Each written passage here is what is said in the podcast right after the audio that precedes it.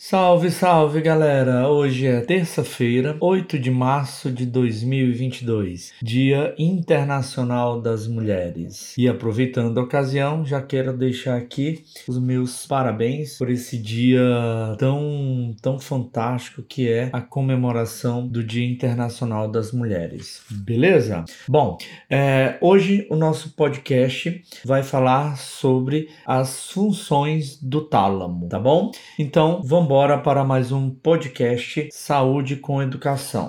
Bom, é, eu, já, eu já havia falado anteriormente é, em outros podcasts que o tálamo, a principal função dele é, é como uma estação retransmissora de impulsos elétricos. Então, na verdade, o tálamo ele, ele funciona como uma, um filtro desses impulsos elétricos e direciona eles para cada parte do telencéfalo, especificamente para os vários tipos de córtex cerebral, né? É bem verdade que o tálamo ele vai se subdividir em vários núcleos, né? Então no tálamo nós temos vários núcleos como por exemplo o núcleo ventral anterior, que direciona suas fibras para o córtex motor, né?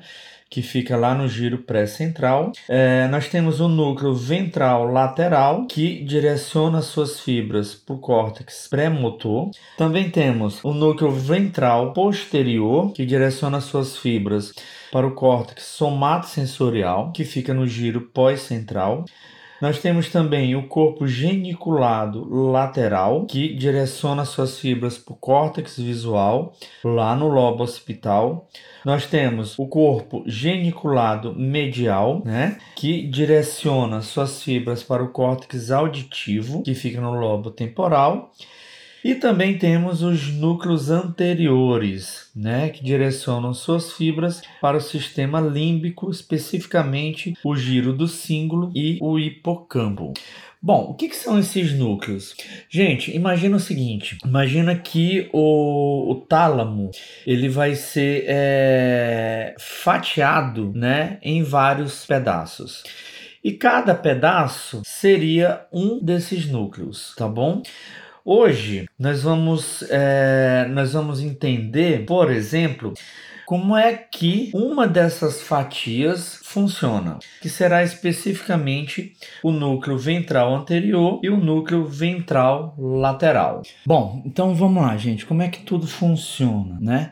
Inicialmente, é, nós temos, é, nós precisamos ter, né, a consciência e a, a vontade de realizar alguma ação motora, a vontade de realizar é, algum movimento, né?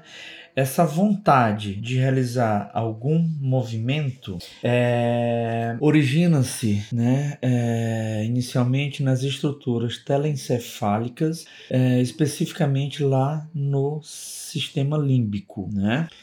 Essa informação é então conduzida né, através de impulsos é, para o córtex de associação, que fica também no telencéfalo. Só que esses impulsos, eles ainda são um esboço de movimento, né? Eles ainda são é, um planejamento incompleto de um determinado movimento. Isso então é transmitido para outras estruturas para um novo processamento. Essas outras estruturas serão basicamente os núcleos da base do telencéfalo, e aí vai entrar núcleo estriado e o núcleo pálido, e também a substância negra e o cerebelo. E desses núcleos da base que eu acabei de falar e do cerebelo, esses impulsos eles são conduzidos. Eu tô falando tudo é, a, a, via aferente, tá bom? Tudo isso que eu tô falando é de via aferente eles são conduzidos para o tálamo. Que região do tálamo eles são conduzidos? Para aquelas fatias que eu falei para vocês no início que vai ter no tálamo. Como esse impulso ele diz respeito a, a um movimento, ele diz respeito à parte motora. Ele vai para uma fatia do tálamo chamado ventro anterior e ventro lateral. Antes da gente avançar, né, esse é, é, é no trajeto desse impulso elétrico, é, eu preciso dizer para vocês o seguinte, que esses núcleos da base do telencéfalo, eles são responsáveis pela modulação dos impulsos dos movimentos. E o cerebelo, né? Ele é responsável pela coordenação dos impulsos dos movimentos, né? Então nós temos essas duas importantes estruturas conduzindo o impulso aferente para o tálamo, especificamente para a região ventrolateral, né? Ou ventro anterior e ventrolateral, como, como quiserem chamar. E a partir dessa região do tálamo, que é onde vai acontecer a integração de informações, tanto dos núcleos da base quanto é, do cerebelo. Esse impulso ele é conduzido para o córtex pré-motor e motor, tá? Lembrando, o córtex motor e o pré-motor, né, eles ficam localizados no lobo frontal. Especificamente o córtex pré-motor, desculpa, especificamente o córtex motor ele está localizado entre o giro central e pré-central no giro pré-central, beleza?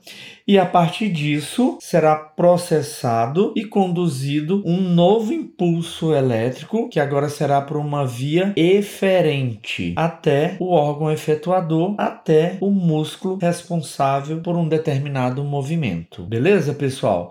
Bom, gente, era isso. É, espero que vocês tenham entendido um pouquinho a função que o tálamo desempenha, não só da parte motora, mas também da parte sensitiva. Beleza? Valeu, tchau, tchau. Para mais conteúdos, visite o meu blog www.duduandrade.com.br. Valeu!